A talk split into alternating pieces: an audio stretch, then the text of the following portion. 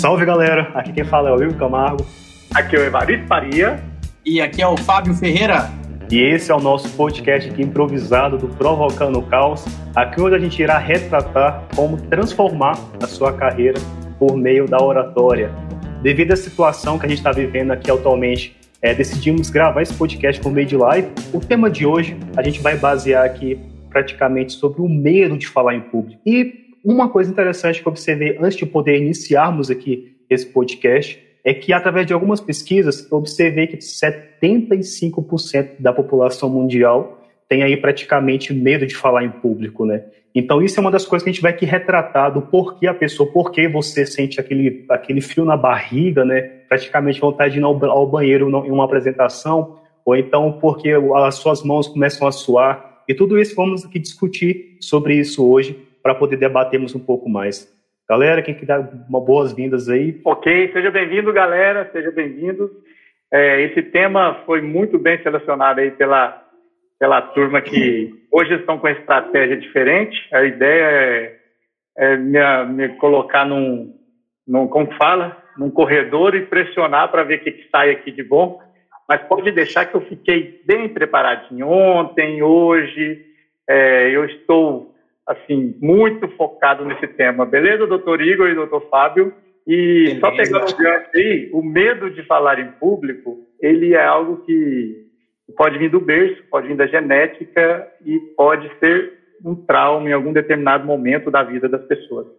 E muito oportuno nesse momento para a gente discutir esse assunto. Até porque creio eu que pós-pandemia nós teremos uma outra forma de, ver, de olhar para as escolas, olhar para a forma, a relação do trabalho, inclusive a relação é, em casa, né? Cheio de memes aí que você já está recebendo aí em relação à questão da convivência dentro de casa, que tem muito a ver com a comunicação. Beleza? Vamos que vamos. Bom, é o seguinte, galera, uh, se vocês pesquisarem na internet aí, vai ter muita, muita, muita coisa sobre isso, oratória, essa questão do medo de falar em público, o que que pode ser que acontece com cada pessoa, se existem técnicas. É, então, às vezes, muita gente recorre à internet, hoje que é o meio, digamos aí, mais fácil né, de ter essa informação. Mas eu quero trazer aqui para o Evaristo, eu fiz uma, uma breve pesquisa aqui. É, uma delas é pelo blog do Senac de São Paulo, onde ele, ele, eles nos mostram cinco técnicas é, para vencer timidez e o medo de falar em público. E aí eu achei interessante é, essas, essas técnicas e seria interessante trazer aqui para vocês e, e principalmente para eles comentar. Bom, a primeira técnica aqui que eles colocam é preparem um roteiro previamente. E a segunda é faça treinos de articulação. Então, e aí, Varios, o que, que você nos diz sobre esse, esse roteiro? O que, que tem que ter nesse roteiro? E sobre essas questões das articulações, o que, que você nos diz? Tá vendo? Em casa é assim, improviso o tempo todo. Vocês estão ouvindo, né? Minha sobrinha ali, né? Fugindo de São Paulo e porque Normal. a situação crítica. Mas vamos lá, galera, vamos, vamos, vamos discutir aqui a questão que vocês falaram. Primeira questão de roteiro. Qual que é a importância do roteiro? Mas isso é para, não é só para quem tem medo, né? Isso é para um punhado de coisas. Até quem não uhum. tem medo, público, o roteiro é importante. É para a gente ter uma melhor linha de raciocínio, para a gente ver se aquilo que a gente está querendo falar é aquilo que está escrito ali. E a influência no medo é simplesmente ele ter a segurança que está certo no conteúdo. Tá, consegue acompanhar? Então, Sim. essa questão de você fazer o roteiro, tem uma série de coisas que acontecem. Primeiro, você vai estudar para fazer o roteiro. Isso já ajuda a ganhar confiança. Você vai escrever o roteiro. Você vai corrigir o roteiro. E muito provavelmente você vai ler esse roteiro uma, duas, três, quatro, cinco, seis vezes, até você começar a pensar em falar em público. Tudo isso você vai treinando e vai acostumando seu cérebro com, aquelas, com aquele cenário que possivelmente você passará aí depois de algum tempo, né? Depois de alguns dias para apresentar para as pessoas, né? E o segundo item que você falou é sobre a questão do treino, né? Não, não, as articulações articulações. As articulações, quando a pessoa está falando, demonstrando Bom, alguma coisa. Aí nós, vamos lá, o que, que nós temos? Nós temos aquela pessoa que se você amarrar o braço dela, ela não sai mais nada, ela não uhum. fala, não mexe. E isso é uma forma de demonstrar o quê?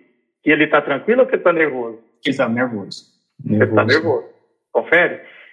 E, então tem que ter um equilíbrio muito grande, nem 80 e nem 8 apenas para a gente discutir a questão da oratória. Você precisa entender que se você tem um hábito de mexer muito a mão, você tem que treinar acabar com esse hábito, diminuir esse hábito. Você tem um hábito de ficar mexendo muito a, cabeça o tempo todo, confirmando tudo que vem, mesmo nas coisas que você não concorda, você está confirmando, você tem que cuidar desse hábito. Agora, o que, que pode acontecer? O nosso cérebro reconhece que você está nervoso até pelos seus movimentos. Você está mexendo a mão demais e toda hora essa mão está passando no seu olho aqui, você está mandando um feedback para você, falando, pô, lá de fora o bicho está pegando, está ficando nervoso, está ficando nervoso, está ficando nervoso. E ele vai fazer o que quando fica nervoso? Ele vai liberar adrenalina, ele vai fazer seu coração bater mais rápido e acaba que com isso a gente vai só agravando a situação. Então, vale a pena ter algumas dicas para controlar essas articulações, mas tem que tomar cuidado também, que muita gente leva para. É, tem alguns conselhos, ah, segura um papel, mas aí o cara, a pessoa começa a tremer, o papel fica ali parecendo um, um uhum. leque. Segura uma caneta, aí aquela caneta de, caneta de você faz clack, clack, toda hora, clack, clack, clack. Meu amigo, aquilo ali... Incomoda bastante. Tem hora que público percebe esse barulho, ele não escuta mais nada da sua palavra, entendeu? Ele vai escutar só aquele barulho e fica muito chato. É tipo né, o sabe, né, sabe, então, e assim por diante, ok? Falar muita, muita gíria também, ou palavras repetidas demais, né? Sim, sim. Manda bala aí, tiver mais algum Bom, e na, e na terceira, e na, na quarta e na quinta técnica, eu já vou juntar elas aqui, que dá para falar sobre as três. É, treine, escute a sua voz, a terceira técnica. Treine, nem que é, comentar muito. A quarta, observe a sua postura, que eu acho que está um pouco linkada com a questão dos gestos também, né? Uhum. E relaxe e respire. Só que eu queria só é, abrir um parênteses aqui no, no, relaxe e respire, porque nessa hora ninguém relaxa nem respira, não. A galera fica nervosa, todo mundo tá tremendo ali, fica a mão gelada, suando. O treino, ele, pra, ao meu ver, pelas práticas que eu vejo com, com, os alunos e comigo mesmo, quanto mais você treina, menos nervoso você fica. Você não precisa, é, nem um exemplo, você não precisa nem saber o conteúdo 100%, você treinou aquele, o que está escrito, você vai passar com naturalidade maior, mais tranquilidade. Gente, olha aqui o que é que nossa cartunista acabou de fazer. Cadê? Parabéns aí para Elisa. É, sim, Agora ficou firme, Que isso, chega até mais perto aqui. Só que ela. até, o, até, o, até o tripé da câmera ela desenhou. Então. O celular do lado. Parabéns. Essa é Elisa Nishioka. Vocês vão ouvir falar dela no futuro. E aí, é, a gente estava falando sobre a questão do treino, que para mim, mais vale o treino que qualquer outra coisa, porque ali você faz com que seu organismo, seu organismo, seu corpo acostume com aquela sensação de estar em pé, de estar é, articulando braços, mãos, fazendo caras e bocas, aumentando voz, diminuindo voz. Inclusive, mas não é só isso que vai fazer perder o medo, né, gente? Tem toda uma estrutura. É tudo um encaixe de vários cenários, de vários vetor, vetores, né? Como fala? É, vários vetores que direcionam ao, ao palco, que é no momento da, da, oratória lá, no momento da apresentação. É, nós já falamos aí da questão do treino, nós já falamos aí do roteiro, nós já falamos da articulação. São três. Nós falamos três, mas tem uma série que a gente pode, se a gente cuidar de cada um com carinho devido, a gente consegue chegar onde tem que chegar, ok? Beleza? Até mas o treino, para mim, é um segredo, é um, é um dos maiores segredos que eu vejo. Até mesmo a, a utilização, quando você está num palco, utilização do microfone, né? Tem gente que entrega o microfone e a pessoa, nossa, meu Deus. Não, não aí, tá, aí, aí, o modo dela já. Aí é o problema lá do briefing, né? Da pessoa, na hora de fazer o briefing, saber se vai ter microfone, se o microfone é com fio, se o microfone é sem fio, se é de lapela, é, porque tudo isso influencia. Se for um microfone com fio, você vai ter limitação de andar. Aí vamos supor que você é o Evaristo lá que gosta de andar pra caramba, ir lá no fundão e voltar. Eu vou ficar travado. Agora, se for um microfone não, sem fio, eu fico menos travado, mas se eu quiser fazer alguma dinâmica com colegas, com público, fica também tendo a dificuldade, pedindo para alguém segurar o microfone, tem que pensar nisso tudo. E agora, se for um headset da vida, você, aí é onde você faz o show que você quer fazer para o público. Beleza? Legal. Bom, pessoal, a outra, a outra pesquisa aqui que eu fiz foi na, no site da Exame, E é uma pesquisa antiga, de 2014, porém ela, ela trouxe um título, As Regras Definitivas para Vencer o Medo de Falar em Público. E eu, eu achei forte essas regras definitivas, né? E eles colocaram essas regras aqui que eu vou falar, que é a primeira regra, encare a apresentação como uma oportunidade, a segunda como treino, treine, treine um pouco mais, que a gente já falou, e a terceira respire devagar, que a gente também já falou. Mas a primeira que eu acho que é a mais, é, acho que mais provoca o caos, né, pessoal? Encare a apresentação como uma oportunidade. Varios, o que, você acha sobre essa questão de ser uma oportunidade? Você acha que para algumas pessoas isso aí pode realmente ajudar no momento de estar falando no público? Vamos lá, eu tenho aquele, aquele velho ditadozinho, né? O sapo ele não pula porque ele não sabe andar. Ele pula porque alguém pressionou ele ali e ele vai sapatear. Inclusive, hoje eu estava até conversando com um cunhado aqui, ele falou: Ah, eu não, eu não tinha muito a, o desejo de falar em público. Eu comentei: tudo bem, o problema é não ter desejo, outra coisa é morrer de medo de falar em público. Porque o dia que você for solicitado para isso, você não gosta, mas é tranquilo para falar, Beleza, mas se você não gosta de falar e tem muita dificuldade, aí já muda o cenário. E aí, quando você vem com esse título, vamos puxar o título aí que você chamou atenção, quando você vem com esse título, é, eu fico meio receoso também, porque as pessoas não são iguais. Exato. Como que eu vou ter as regras definitivas para acabar com, uma, com, com um receio que varia muito de, de pessoa para pessoa? Então, eu acho assim, essas chamadas é mais para despertar emoção na hora de quem, tá, na hora da pessoa que está pesquisando no Google, mas é muito difícil você é, tipo criar filho, né? Nossa, 10 regras para criar um filho. Aí depois uhum. o filho já diminui e fala 5 regras para criar um filho. Quando passam 3, 4 anos, aí já vem como pensar em criar um filho. Aí depois como tentar criar um filho. No final ele, ele viu que as primeiras regras dele não valiam para nada. Então tem que tomar muito cuidado. Agora vamos ver a, ele repetiu nessa pesquisa o treino, tá vendo? o treino. Pesquisa, ele falando a questão do treino. Então, mais uma vez, está indo ao encontro do que eu estava conversando com vocês, que o treino, para mim, é o segredo. É óbvio, treinar certo e na velocidade certa é melhor do que só treinar, beleza? E aí, por último, respirar. Respirar. Volto a falar, respirar, todo mundo respira, ok? Principalmente nos momentos mais difíceis da vida. A questão é você tomar consciência da importância daquilo para sua vida e você se planejar o quanto antes. Faz sentido para vocês isso, gente? Sim, sim. E aí, na hora, se você tiver muito nervoso, se você tiver assim, já tive casos de alunos saírem na hora do almoço e não voltar.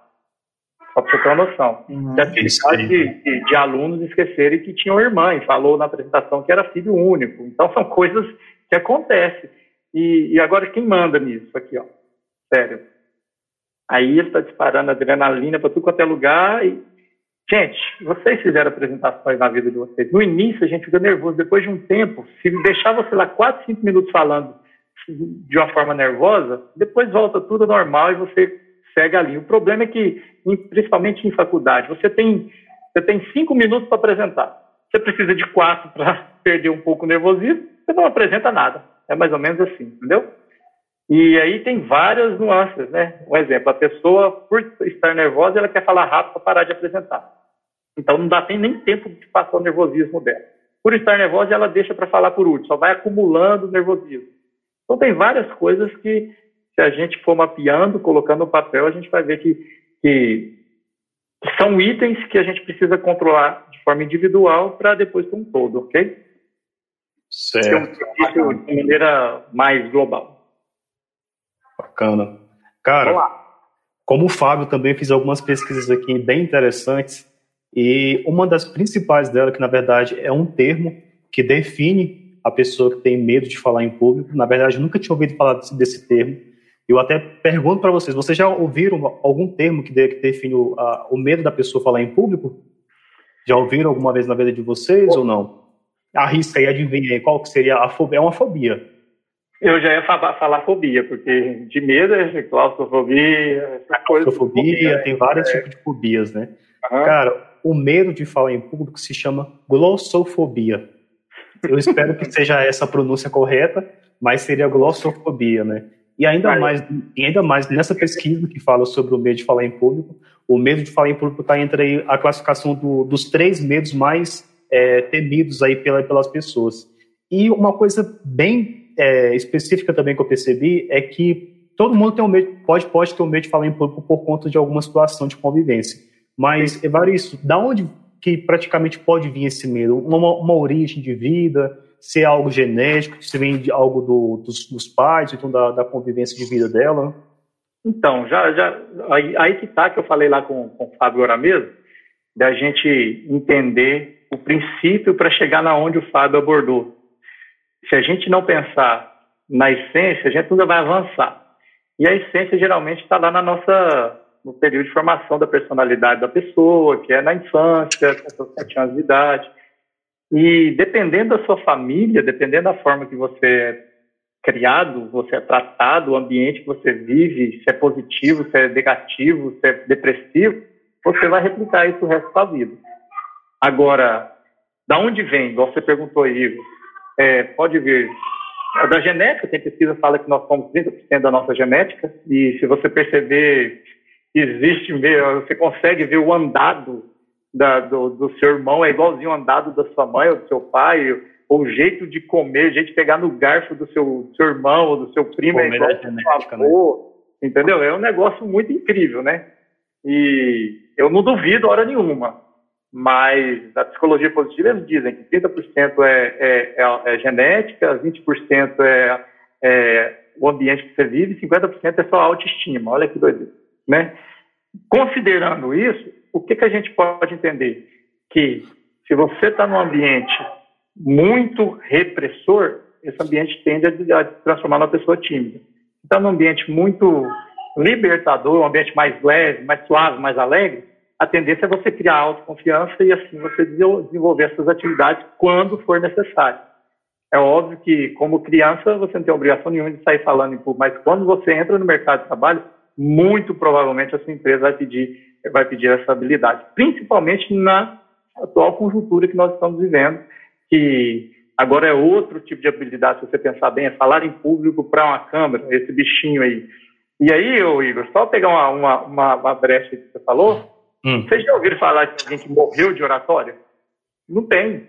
Não existe morrer de oratória. Eu já ouvi falar do medo de morrer, agora alguém que morreu de oratória. Morreu não tem. Então, é não morre. É esse que é o detalhe. Nosso cérebro é tão inteligente que se você ficar totalmente desesperado, o seu coração começa a bater a 20 mil quilômetros por hora, aí, ele vai te desligar, ele vai te desmaiar para você acalmar. É assim.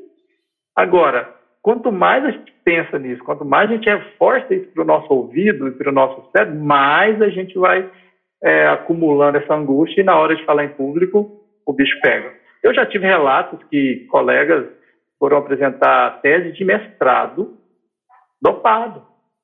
Teve que tomar muito remédio. Chegou lá, estava meio bobado para segurar. Mas aí fica tão calmo que não consegue nem raciocinar direito, dependendo da situação. Ok? E aí a gente tem várias coisas. Até na live que nós fizemos aí recentemente, nós falamos sobre a questão de exercícios para relaxar, exercícios vocais, de, de face, alongamento. Isso tudo ajuda, só que é na véspera. Não é lá no início. É, não é lá antes do treinamento, entendeu? É, se você não treinar, isso não vai resolver. Só no, no, na, é tipo a prova, né? Não adianta estudar um dia antes da prova Sim. que não vai resolver. Se estudar um pouquinho todo dia, você consegue um, um êxito maior. E acho que tem que, ter um, tem que ter um pouco de persistência nisso aí também, né?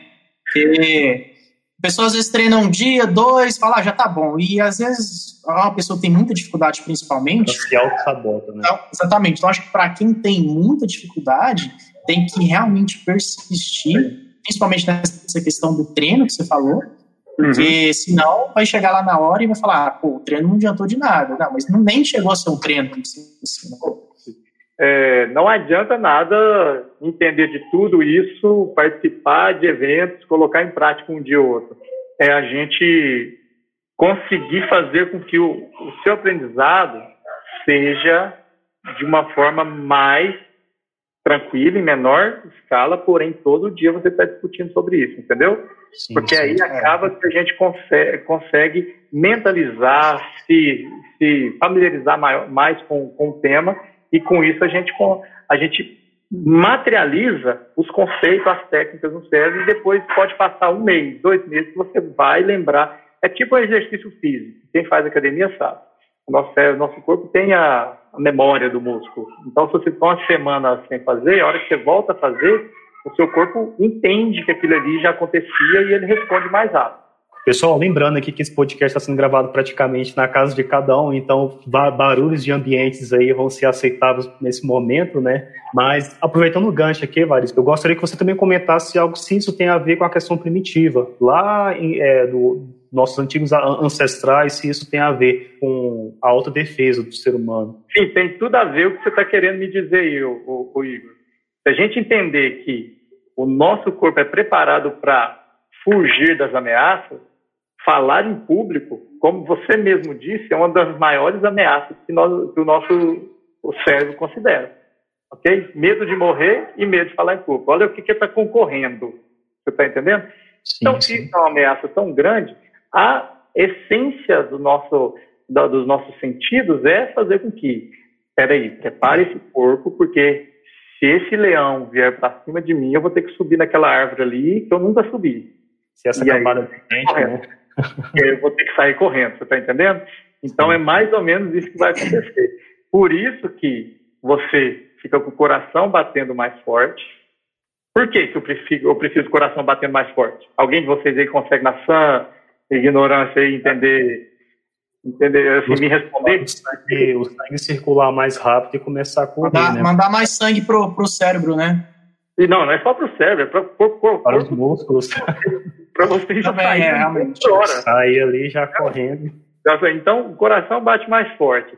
Começa a transpirar. Você sabe que a questão de transpirar não é só um equilíbrio da temperatura, é uma, forma de defesa. O que, que acontece quando você fica todo transpirado, molhado?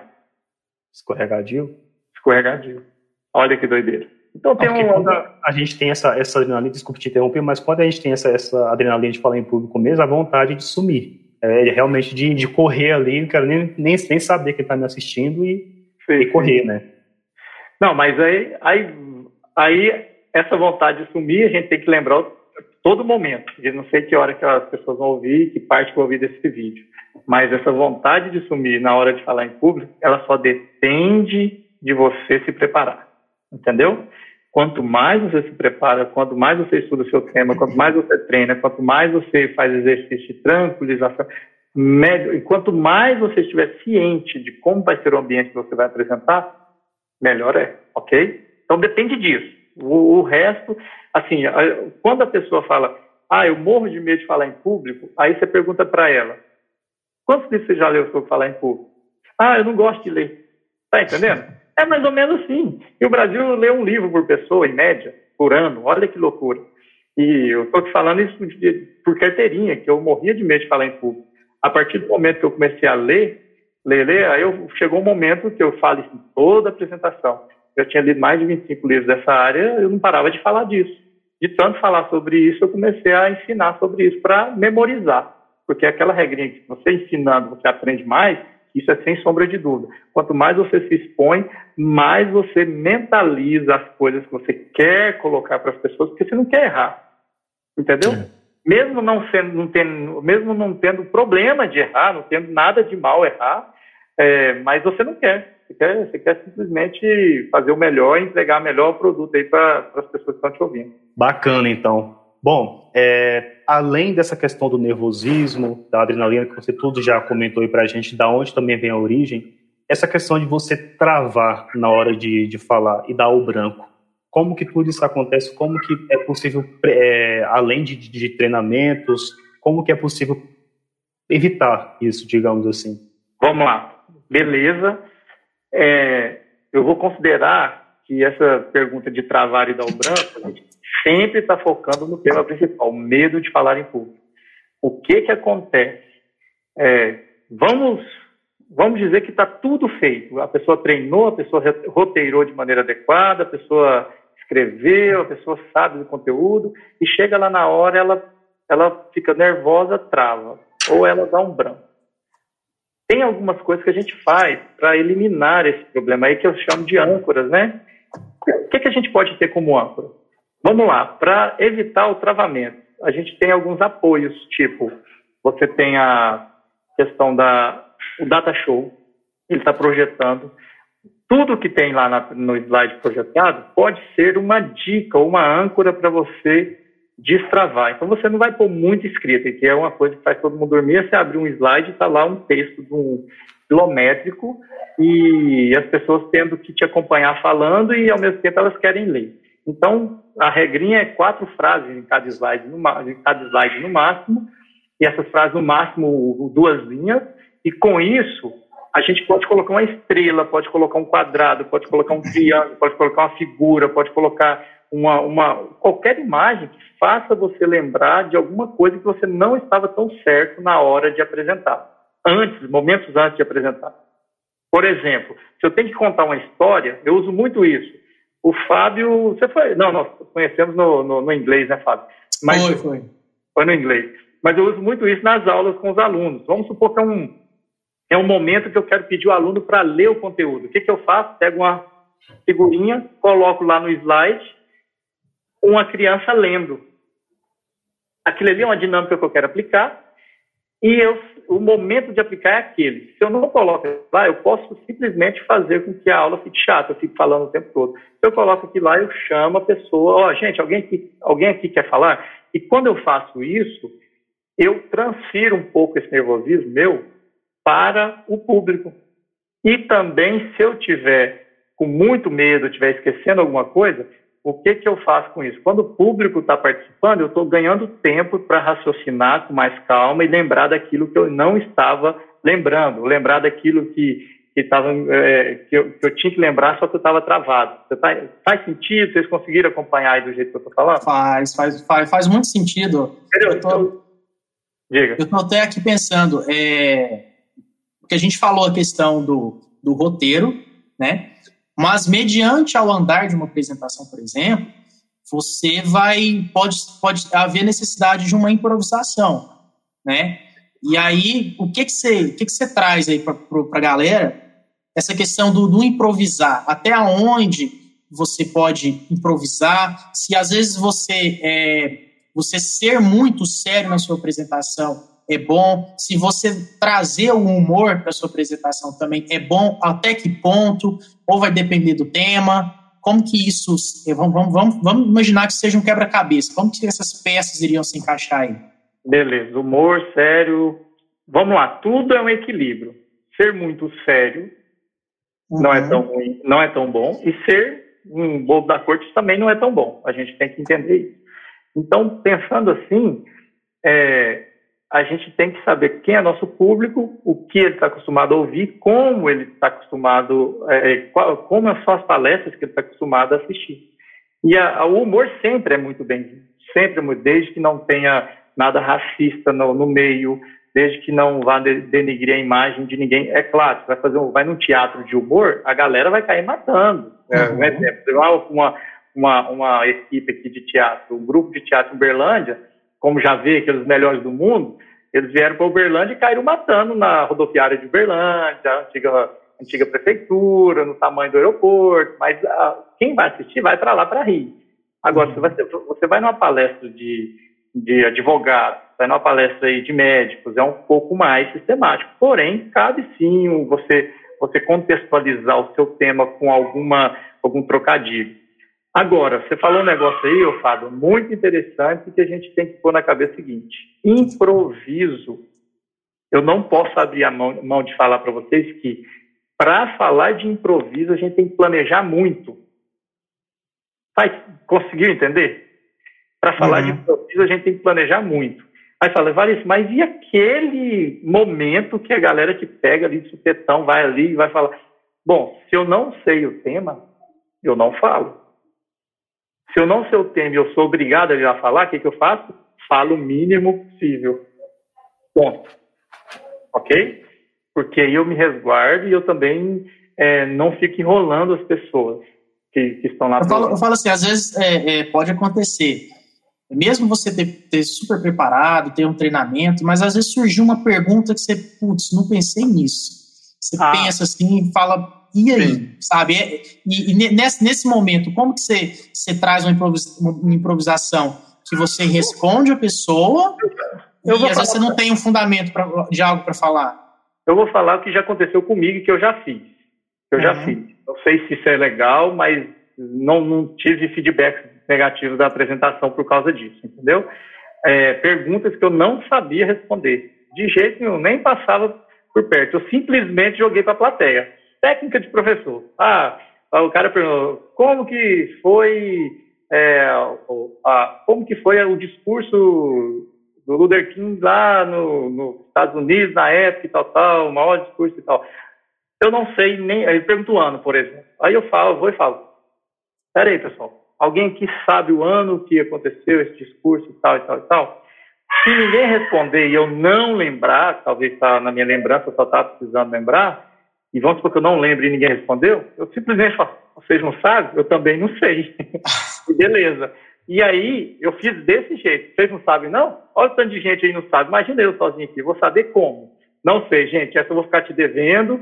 Mas faz o seguinte: anota seu e-mail para a pessoa que perguntou. Anote seu e-mail num papelzinho, entrega para fulana de tal, geralmente organizadora, que você já teve contato e tudo mais. Entrega uhum. para fulana de tal que eu te respondo, faça a pesquisa e te respondo direitinho. Quem mais quiser essa resposta, é só passar o e-mail para fulana que a gente vai tirar essa dúvida. Porque, em tese, essa pessoa que fez a pergunta faz essa, eh, toma essa ação. As outras talvez não estavam nem interessadas nessa pergunta, entendeu? Sim, sim. Mas é, é, bonito ser imperfeito. O negócio é é ser indiferente, que a gente estava falando aí sobre um vídeo que saiu hoje, né? É, a questão de ser indiferente, que é uma das coisas que mais mata o palestrante. É você querer ser perfeito, você ignorar a sabedoria do público, você ignorar a cultura e assim por diante da região que você está falando. Ok? É, isso é, isso é, é bacana, né? Porque às vezes a, o palestrante está lá falando sobre alguma coisa e às vezes o cara está se sentindo o que mais entende ali do assunto. E às vezes pode ter um cara que, que às vezes passou a vida inteira algo que ele está estudando há um ano dois anos atrás Sim. e que tá, tá ali acompanhando, a fim de às vezes aprender mais, né? Sim. E às vezes a, esse palestrante ele ter essa essa, essa sabedoria, né, de, de entender que, que todo mundo que está ali está aprendendo também, e não só, não só quem está assistindo, como ele também está apresentando. Né? Vamos lá, Fábio, olha que legal que você puxou aí. É, isso pode ser uma defesa da pessoa também, viu? Uhum. Não pense que ele está sendo indiferente porque ele, ele quer. Talvez é uma forma que ele tem de sobressair a uma situação de medo. Você quer ver outro tipo de defesa? Uhum. Não sei você tem experiência com muitas empresas, mas tem empresas que você tem líderes que eles só sabem liderar na base da porrada. Eles Já tive uma experiência assim. De ficar gritando, eu que mando e você que cala, e assim por diante. Agora, olha a comunicação agressiva dele. Agressividade. Agora, é uma forma de defender. É uma forma que ele viu que ele, que ele consegue se defender dos seus liderados, ou consegue se garantir no, no cargo e assim por diante. Se a empresa valoriza isso, esse cara se mantém.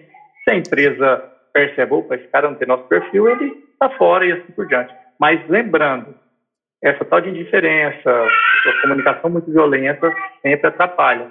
A gente tem que tratar isso aonde? Lá no treinamento, lá atrás, lá no roteiro, como que eu vou falar, lá no brief, estudando as pessoas e assim por diante. Beleza?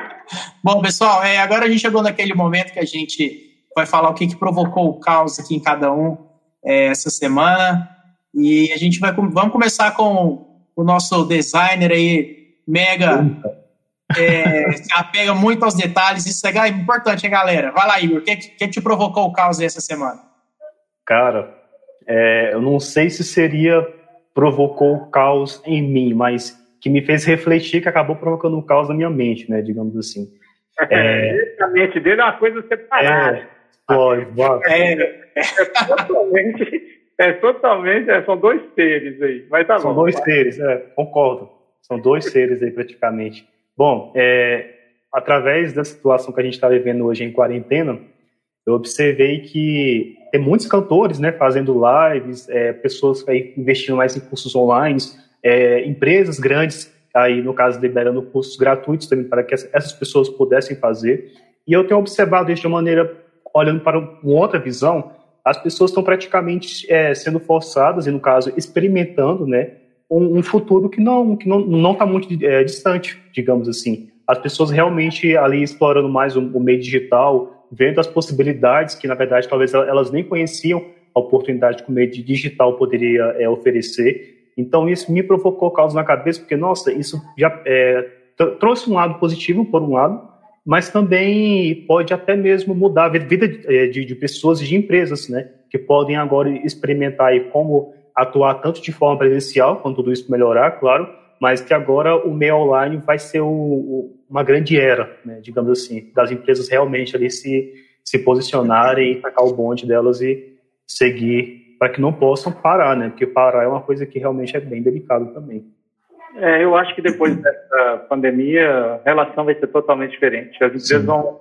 É aquela velha história, né? O seu filho não conhece Coca-Cola, mas a hora que ele experimenta, ele ah, vai. É praticamente isso. Praticamente, é mais ou menos isso. A hora que a empresa vê que ela vai ter ganhos financeiros, ganhos de produtividade, engajamento e assim por diante, ela vai, ela vai investir. Agora, só, só, só pegar o gancho. O que, que entra de suma importância num, numa questão dessa, Igor? Questão de você trabalhar em casa agora. A comunicação, é o que nós estamos ah, falando. Olha que, olha que. A possibilidade que, da comunicação. Não, e uma comunicação ruim pode gerar um punhado de ruído aí e a gente saber como tratar isso. A comunicação boa pode gerar produtividade. Tem esse detalhe que as empresas têm que se prepararem também. Okay? Sim, sim. E aí, doutor Evaristo, acho que é sua vez agora, hein? Não, é o Fábio. Não, é o Fábio aí, né não? não mas eu, eu... É o Evaristo, o Fábio é por último. é, da minha aqui é, é basicamente a comunicação entre é, executivo do Brasil, olha que tema perigoso, executivo do Brasil e o Ministério da Saúde. Olha o que, como a gente está dentro do meio desse assunto, né, de comunicação, de como, como passar uma mensagem legal.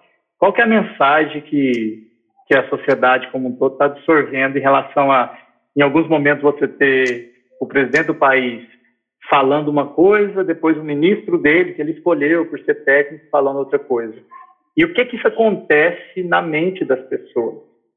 O, o, qual que é a consequência? E a gente vê nitidamente, quem, quem tem uma condição mais intelectual de, de poder filtrar o que, que é bacana e o que, que não é, pega ali as duas, as duas, as duas, as duas falas e, e transforma num produto mais ameno, mais equilibrado. Agora, aquela pessoa que está muito vinculada a um, um exemplo, muito vinculada à esquerda, aquela que está muito vinculada à direita, eles pegam aquilo e transformam em extremos. E aquela pessoa que não está vinculada a nada, que não consegue nem entender o que está falando, o que, que ele faz com isso? Se tem um presidente falando uma coisa e outro também é um chefe de, de Estado falando outra coisa, ele pode ficar muito perdido e qualquer informação que chega para ele chega como verdade. E aí ele toma uma ação que nem necessariamente é uma melhoração para o momento. Então, isso eu acho que a gente está falando de caos, e isso pode provocar um caos em qualquer sociedade. Não estou falando só Brasil, não, mas em qualquer sociedade que a gente perceba que duas grandes lideranças do país estão é, querendo ajudar o país, mas no final eles estão confundindo a cabeça da, da população. Okay? Então, isso para mim é o que me chamou mais atenção nos últimos dias. Sabe uma coisa interessante também? É, pode falar. Uma coisa interessante, antes, antes do Fábio falar o dele agora, é que, digamos que o, o, medo de falar em público foi o que a gente discutiu aqui hoje. Mas a, a realidade que está passando hoje em dia é o medo de falar através das câmeras, que na verdade a gente não vê o público, mas ele sabe que aquela câmera vai, vai fazer transmissão até mesmo para uma grande quantidade de pessoas que você não poderia nem saber se realmente ia reunir. Essa Sim. possibilidade aí também. É, e ela vem, não tem jeito. Eu, eu sou uma criancinha com esse negócio. Da câmera eu ainda estou aprendendo, eu sei que vou ter que aprender muito, muito, muito. Mas eu só tenho a dizer que o primeiro vídeo que eu fui gravar uns 3, 4 anos atrás para o site era dois minutos de vídeo, eu fiquei uma hora. 60 minutos para gravar dois minutos de vídeo. Olha que doideira. Repete, vai, e fala errado. E no finalzinho tá faltando uma palavra, eu vou lá e falo errado. E assim, beleza? É, pegando só, pegando o gancho aí do que, que você falou, Evaristo, acho que é interessante também o, o, o nós brasileiros é, tentar, ao invés de falar, ah, eu sou direita, essa esquerda aí tá falando, eu vejo isso muito nas redes sociais, cara, o pessoal brigando, discutindo, que esquerda é isso, ah, mas o direito é aquilo. E eu acho que a gente deve prestar mais atenção no que está sendo dito, independente se é direita ou se é esquerda, e tentar, pessoal, analisar isso de forma que o que, que realmente vai ser bom para o nosso país, né? Igual o Evaristo falou, a gente está tendo duas pessoas falando coisas diferentes, e assim, a gente não vai, a gente não vai chegar a lugar nenhum se, independente de quem disse, e a gente ficar, ah, mas é o cara da, da direita que disse, eu sou da esquerda e, e do pessoal da esquerda. Não, pessoal. Às vezes a gente é, tentar interpretar o que está sendo falado e o que, que isso vai impactar diretamente em toda a, a população do, do, do, país, eu acho que é, ela se torna muito mais interessante do que às vezes a pessoa ficar é, pensando se ah, é um direita que falou, não, eu não estou nem porque ele fala, porque eu sou da esquerda. Então, às vezes o que, o que a pessoa falou é algo que tem um fundamento assim, impressionante que faz sentido. Sim, aí... Então, acho que é interessante analisar dessa forma, né? O, que é dito e não de onde, de, de onde vem, se é da direita ou se é da esquerda. Porque se, se é bom para o nosso país, se é bom para a população, é o que importa.